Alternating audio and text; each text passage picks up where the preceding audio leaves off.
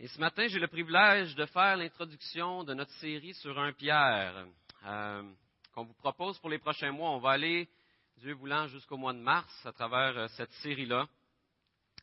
Et ce matin, j'aimerais souligner quelques thèmes, quelques thèmes généraux qu'on retrouve euh, dans la lettre de Pierre. Donc, je ne vais pas étudier un texte précis, je ne vais pas m'attarder sur un texte, je vais faire un survol, souligner quelques thèmes. Et et Pierre nous donne le but précis de sa lettre à la fin de sa lettre. Alors, si vous tournez euh, au chapitre 5, au verset 12, il dit, Je vous ai écrit assez brièvement pour vous encourager et vous assurer que c'est bien à la véritable grâce de Dieu que vous, avez, que vous êtes attachés. Et avant d'approfondir le but de la lettre, j'aimerais qu'on regarde un peu le contexte dans lequel Pierre écrit cette lettre-là. L'auteur euh, de la lettre de 1 Pierre, c'est vraisemblablement le même Pierre, apôtre de Jésus, qu'on retrouve dans le livre des Évangiles, dans les livres des Évangiles et aussi dans le livre des Actes. Euh, les, théologiens pensent que Pierre a écrit cette lettre vers la fin de sa vie, vers les années 60, lorsqu'il était à Rome. Hein, au verset 13, si on voit au chapitre 5, verset 13, on voit Salutation de l'Église qui est à Babylone et qui désignerait Rome à la manière de l'Apocalypse, comme on le retrouve dans l'Apocalypse. Alors l'apôtre Pierre est reconnu comme l'apôtre qui a annoncé l'Évangile surtout aux Juifs, contrairement à l'apôtre Paul qui, lui, aurait annoncé l'Évangile surtout aux non-Juifs. Par contre, on ferait erreur de penser que Pierre et l'apôtre Paul se sont limités aux Juifs et aux non-Juifs. Hein, dans leur service pour faire connaître l'Évangile, pour faire connaître la bonne nouvelle du salut en Jésus, ne se sont pas simplement limités aux Juifs et aux non-Juifs. Pour Pierre, il semble que suite à la persécution qu'il a, vécue à Jérusalem, on sait qu'il a été emprisonné, que Dieu l'a sorti miraculeusement euh, de la prison, et suite à cet événement-là, Pierre se serait déplacé vers le nord en direction de la mer Noire et aurait œuvré pour fonder des églises et annoncer l'Évangile, particulièrement dans la région qu'on appelle aujourd'hui la Turquie, qui se trouve au sud de la mer Noire.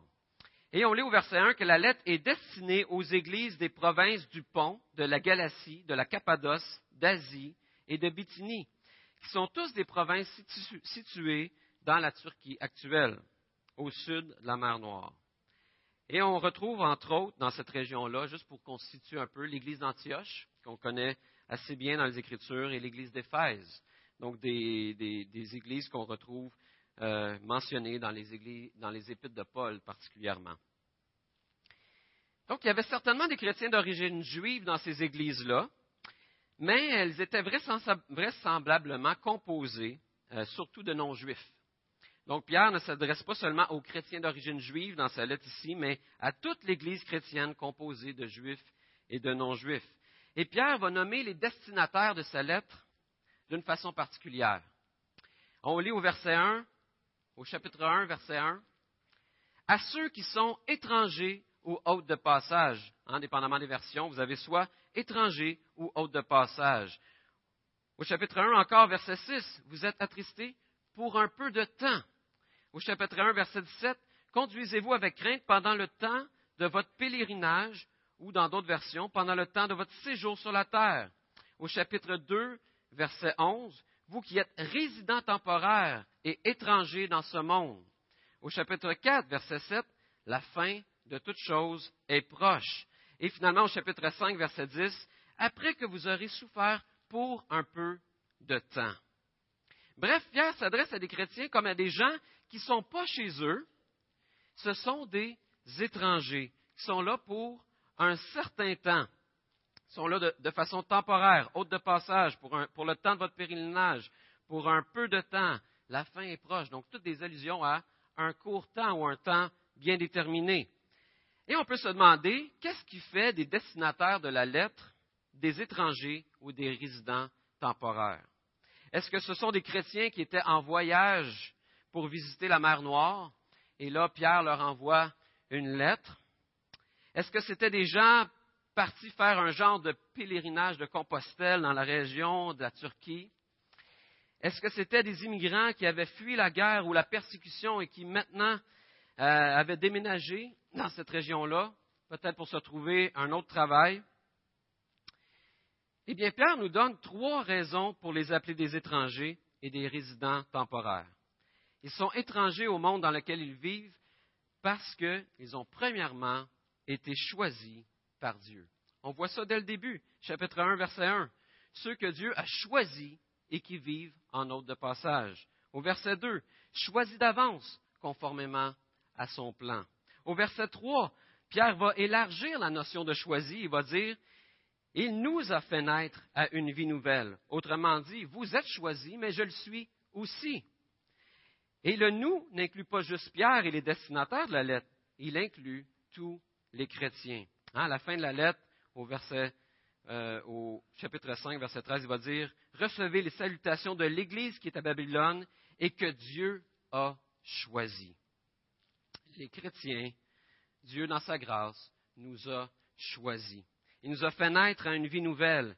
Et la conséquence de ça, c'est qu'il a fait de nous des étrangers dans le monde. Il a fait de nous des résidents temporaires. Il a fait de nous des gens à part, des gens qui lui sont consacrés, des gens qui sont appelés à ne plus vivre leur vie pour leur épanouissement personnel, mais pour que Dieu soit glorifié dans leur vie et par leur vie.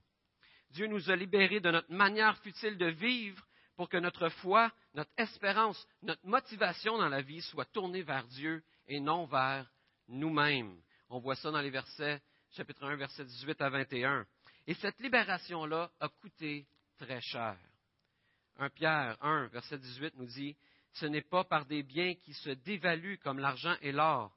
Non, il a fallu que le Christ, tel un agneau pur et sans défaut, verse son sang précieux en sacrifice pour vous. Donc Dieu, dans la personne de Jésus-Christ, est venu pour nous libérer de notre dette envers lui.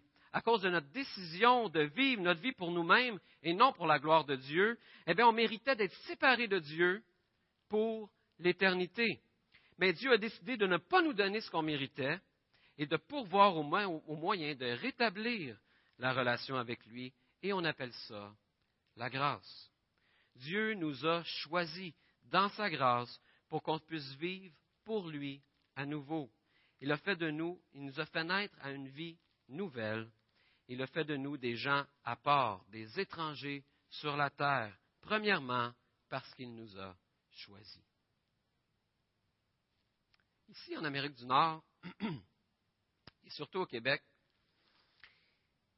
notre société nous dit que la foi et la religion, c'est du domaine du privé.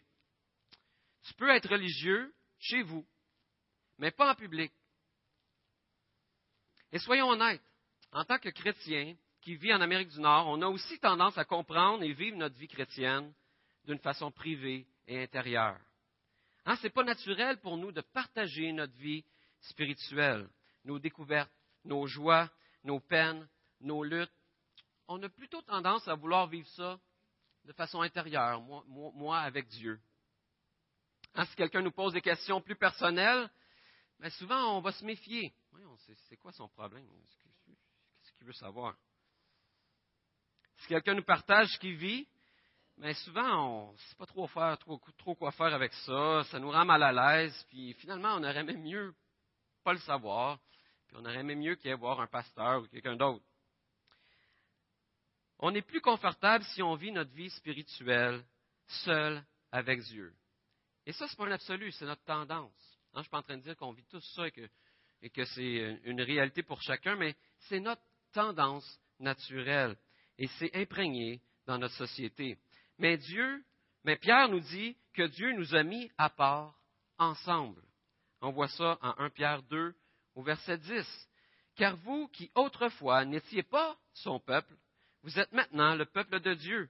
Vous qui n'étiez pas au bénéfice de la grâce de Dieu, vous êtes à présent l'objet de sa grâce. Dieu nous a libérés de notre manière futile de vivre pour que nous formions un peuple, son peuple, pour qu'on puisse faire partie de son royaume. Dieu nous a choisis pour vivre ensemble. Bref, Pierre nous appelle des étrangers, premièrement parce qu'il nous a choisis, deuxièmement parce qu'on forme une nation, un peuple différent au milieu du monde. Il nous appelle des résidents temporaires parce que nous ne serons pas pour toujours au milieu du monde. Et il nous appelle des pèlerins et des hôtes de passage parce qu'on est en route vers notre patrie céleste. Et on peut se demander pourquoi Dieu nous laisse vivre comme des étrangers sur la terre.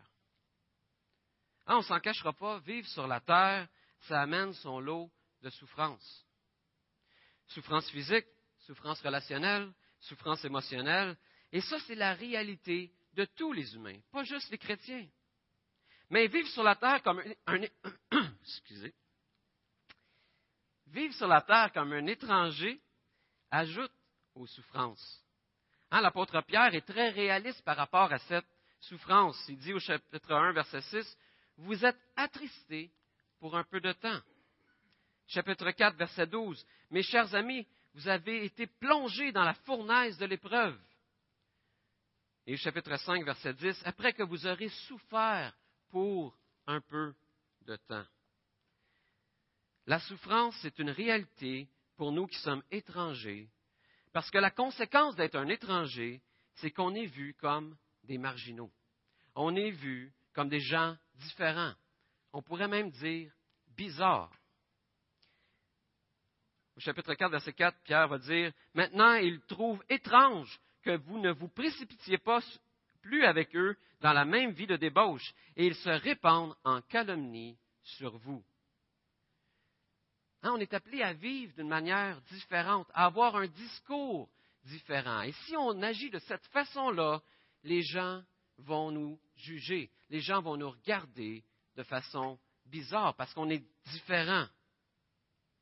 Et c'est souffrant d'être jugé, c'est souffrant d'être rejeté en raison de notre foi par ceux qui nous entourent. Cette semaine, je ne sais pas si vous avez regardé l'actualité, mais il y a une église sur le plateau Mont-Royal qui a décidé de s'impliquer dans sa communauté et de s'investir dans une école en difficulté. En tant qu'Église, il y avait le projet de bénir leur quartier et de prendre soin de cette Église-là qui était en difficulté. Et qu'est-ce que les médias en ont dit? Un groupe religieux veut s'impliquer dans les églises pour des buts dans une école pour son intérêt personnel. Le but de l'Église, c'est. Merci, hein, merci beaucoup. Le but de l'Église, c'était d'aimer sa ville, d'aimer son quartier. Mais les calomnies qui sont venues du fait de faire le bien a été la critique, le jugement et la condamnation. C'est un exemple des souffrances qui viennent avec le fait d'être étranger, le fait de vouloir vivre d'une manière différente. Un autre exemple, 1 euh, Pierre, chapitre 2, verset 18, Serviteurs, soumettez-vous à votre maître avec tout le respect qui lui est dû, non seulement s'il est bon et bienveillant, mais aussi s'il est dur. C'est souffrant de se soumettre à un patron qui est dur envers nous, n'est-ce pas? C'est souffrant de vivre de l'injustice.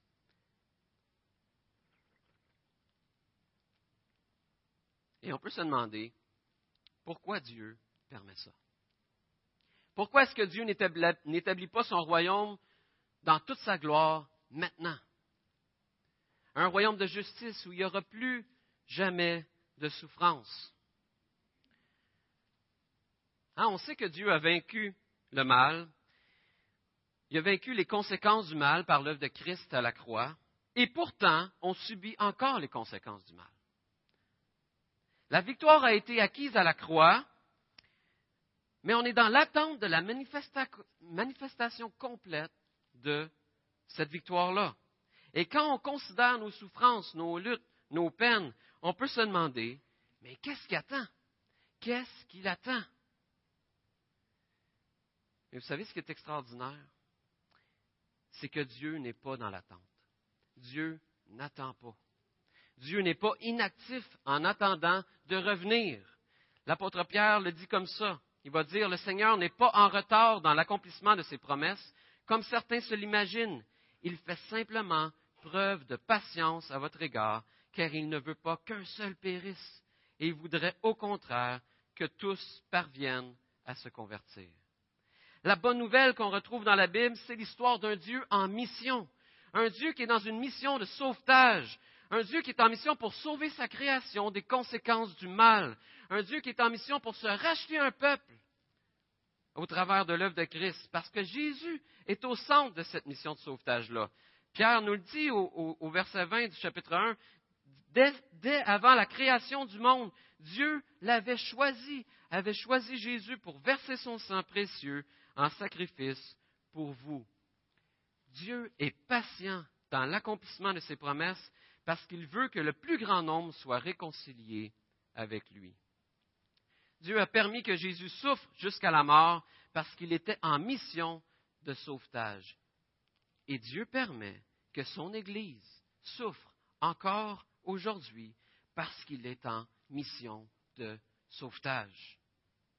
La même grâce qu'on a reçue et qu'on ne méritait pas, Dieu veut l'offrir à d'autres qui ne le méritent pas non plus. Dieu n'est pas dans l'attente. Dieu établit son royaume par Dieu a établi son royaume par l'œuvre de Christ à la croix. Dieu va établir son royaume une fois pour toutes lorsque Christ va revenir, mais entre les deux, il établit maintenant son royaume à travers son peuple, à travers son Église. Nous qui sommes chrétiens, on est disciples de, qui sommes disciples de Christ, qui sommes citoyens du royaume, qui sommes le peuple de Dieu, nous faisons également partie de cette mission. La mission de sauvetage de Dieu devient notre mission. Nous sommes le moyen par lequel Dieu agit aujourd'hui pour restaurer sa création. Pierre Bolduc, la semaine dernière, missionnaire en France, a défini son, lorsqu'on lui a posé la question, c'est quoi un missionnaire? Il l'a défini comme ça. Il a dit, ben, un missionnaire, c'est la même chose que ce que vous, vous faites ici, sauf qu'il est envoyé ailleurs. Alors, il a défini ça comme, comme il était le bras canadien euh, de la mission en France. Donc, il est notre extension en France. Et si on reprend la même image, on peut dire que l'Église, aujourd'hui, elle est le bras divin de Dieu sur la terre. Elle est l'extension de Dieu sur la terre pour l'avancement du royaume. Mes amis, on n'est pas chez nous ici sur la terre. On est dans un pays étranger. On est des résidents temporaires avec une mission. On est des missionnaires. La troisième raison pour nous appeler des étrangers, c'est qu'on est des missionnaires. Et qu'est-ce que ça veut dire être missionnaire pour nous aujourd'hui dans notre contexte? Autrement dit, dans le concret de, ma vie, là, je vis ça comment? La mission. Et si je vous posais la question, mais peut-être que naturellement, la réponse qui viendrait à cette question-là, c'est les réponses suivantes. Je vous donne quelques exemples.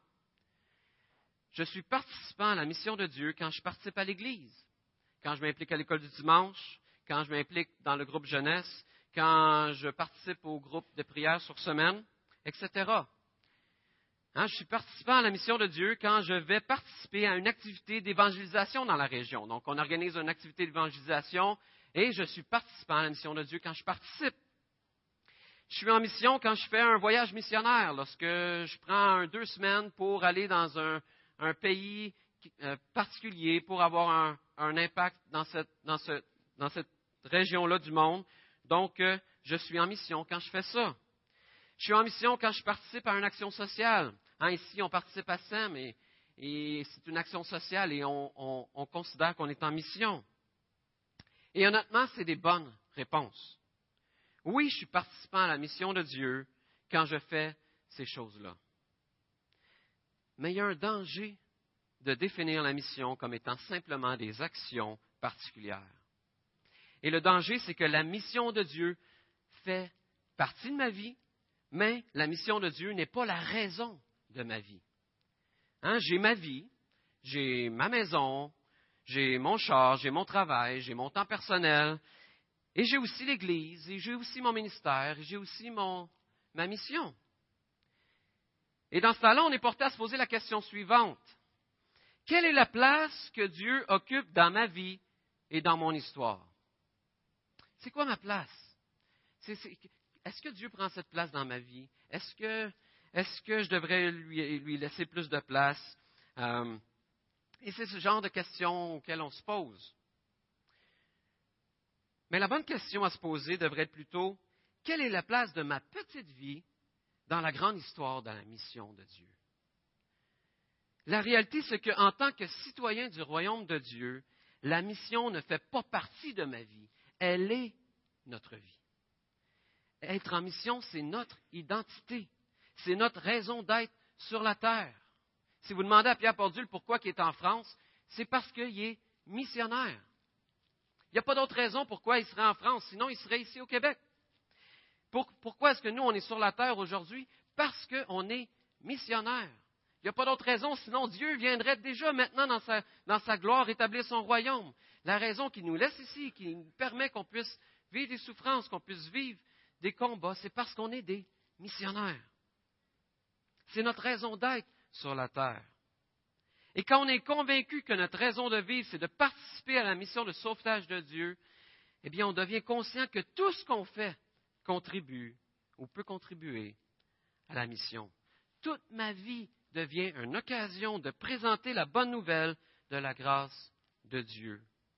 Pas juste en parole, mais surtout par ma manière de vivre, ma manière de vivre avec mes enfants, ma manière de vivre avec ma femme, mes collègues de travail ou de classe, mes voisins, ma manière de voir mon quartier, de voir ma ville, de voir mon pays.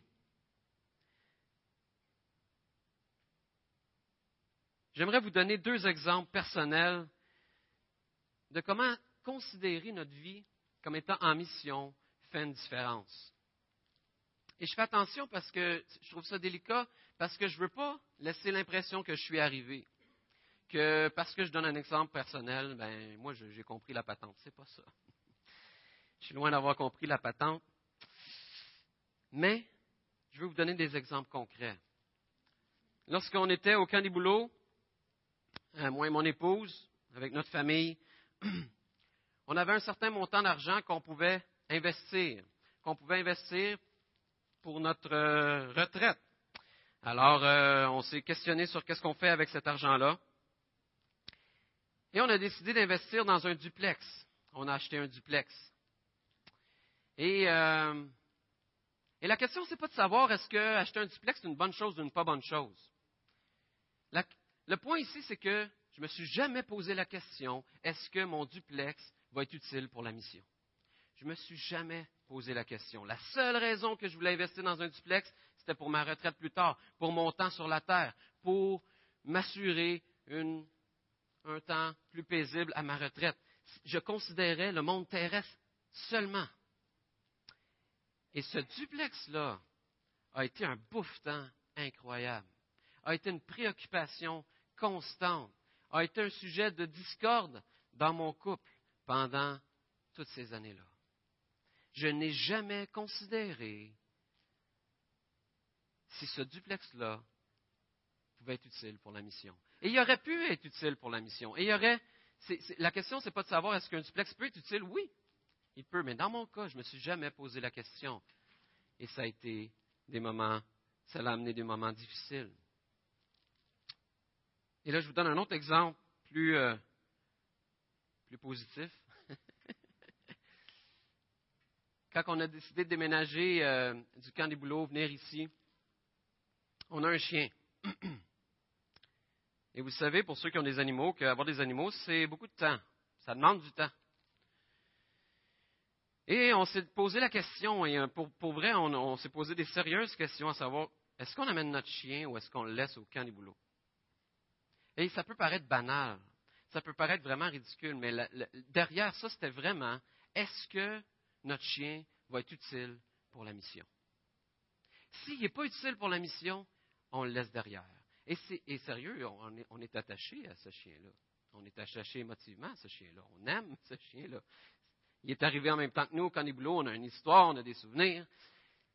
Mais on s'est posé la question, est-ce qu'il va être utile pour la mission? Finalement, on a amené le chien avec nous. Mais je peux vous dire qu'aujourd'hui, ce chien-là est utile pour la mission. Pourquoi? À chaque fois que je sors avec le chien, à chaque fois que je vais prendre une marche, à chaque fois que je vais au parc avec le chien,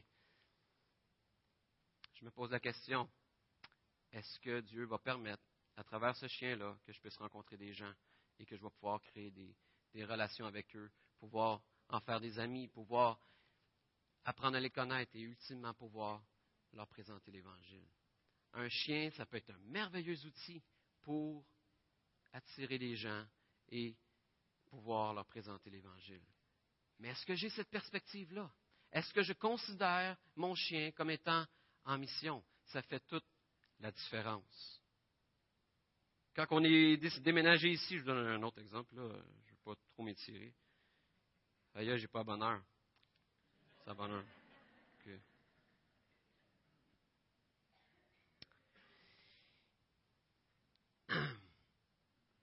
J'ai eu peur, là. Hein? on a décidé où, on va acheter notre maison? Quel, type de maison on va acheter? Il y a encore la question. Est-ce que, comment est-ce que cette maison-là va être utile pour la mission? Et on a décidé un quartier, on a décidé une région en vue de la mission. Et on a décidé un type de maison aussi. On a décidé d'acheter une maison clé en main. Pourquoi? Moi, j'aime ça bricoler, j'aime ça avoir des projets, j'aime ça faire des choses. Mais c'est un bouffe-temps, je n'aurai pas le temps, je ne veux pas m'occuper de ça. On a choisi une maison clé en main parce qu'on considérait la mission. On considérait d'investir notre temps ailleurs que dans la construction ou la rénovation d'une maison. Et, peut-être que Dieu vous appelle à d'autres choses. Je ne suis pas en train de dire qu'il faut viser ça. Dans mon contexte à moi, dans, ce que Dieu nous montrait, pour nous, c'était mieux d'acheter une maison clé en main. Pour d'autres, ça sera de rénover une maison et de rentrer en contact avec des contracteurs et d'aller au BMR, puis de parler avec quelqu'un, puis de pouvoir acheter des matériaux, puis de rentrer en contact avec des gens, puis éventuellement pouvoir présenter l'Évangile. Le point, ce n'est pas ce qu'on fait ou ce qu'on ne fait pas, c'est est-ce qu'on considère la mission quand on le fait. Considérer toute notre vie, nos possessions, nos décisions comme, étant, comme ayant un impact pour la mission, ça change complètement notre façon de voir la vie, de voir nos relations, de prendre des décisions. Quand je me lève le matin, je n'ai pas juste une liste de choses à faire. Hein, je n'ai pas juste, OK, aujourd'hui, je veux faire ça, ça, ça, j'ai des projets pour aujourd'hui. Non, je suis en mission pour réconcilier le monde avec Dieu au travers des choses que j'ai à faire. J'ai plein de choses à faire, mais à travers ces choses-là, je suis en mission pour réconcilier le monde avec Dieu. Et c'est pour ça qu'on vous propose une série sur un Pierre. Un projet missionnaire, c'est le thème qu'on a choisi. On veut s'encourager en tant qu'Église à considérer que quand on repart d'ici le dimanche matin, on ne s'en retourne pas chez nous. Mais on retourne plutôt dans le champ missionnaire. On retourne avec une mission. La mission de réconcilier le monde avec Dieu. Et on a une mission extraordinaire, une mission qui a une portée éternelle. Et cette mission, Dieu nous appelle à la vivre ensemble. Notre vie ici est remplie d'épreuves, de souffrances, de combats, de luttes, de déceptions, de deuil. Mais tout ça prend un sens quand on considère que l'on subit ça pour un but. Ce n'est pas pour rien. Et le but, c'est de faire connaître la grâce de Dieu qu'on a reçue. On veut la faire connaître à d'autres.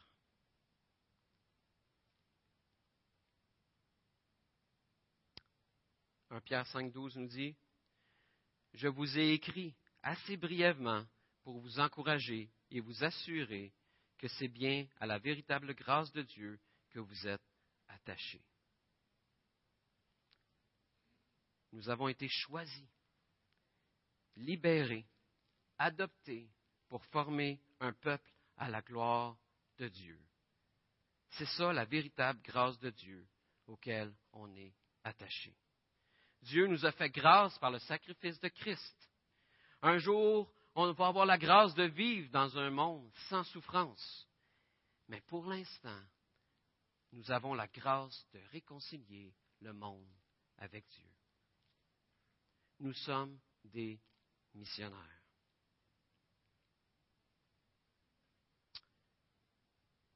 Et pendant que j'invite le groupe de louanges à, s'avancer, à revenir en avant, on va prendre le repas du Seigneur ensemble ce matin. Et j'aimerais qu'on considère que lorsqu'on prend le repas du Seigneur ensemble, eh bien, c'est un symbole de notre communion, du fait qu'on est le peuple de Dieu ici, sur terre, ici, à Saint-Hyacinthe. L'œuvre de Christ à la croix nous unit, nous unit ensemble pour une mission. Et c'est ce que symbolise prendre le repas du Seigneur, c'est l'unité de Christ en nous. Je vais inviter les placiers à s'avancer.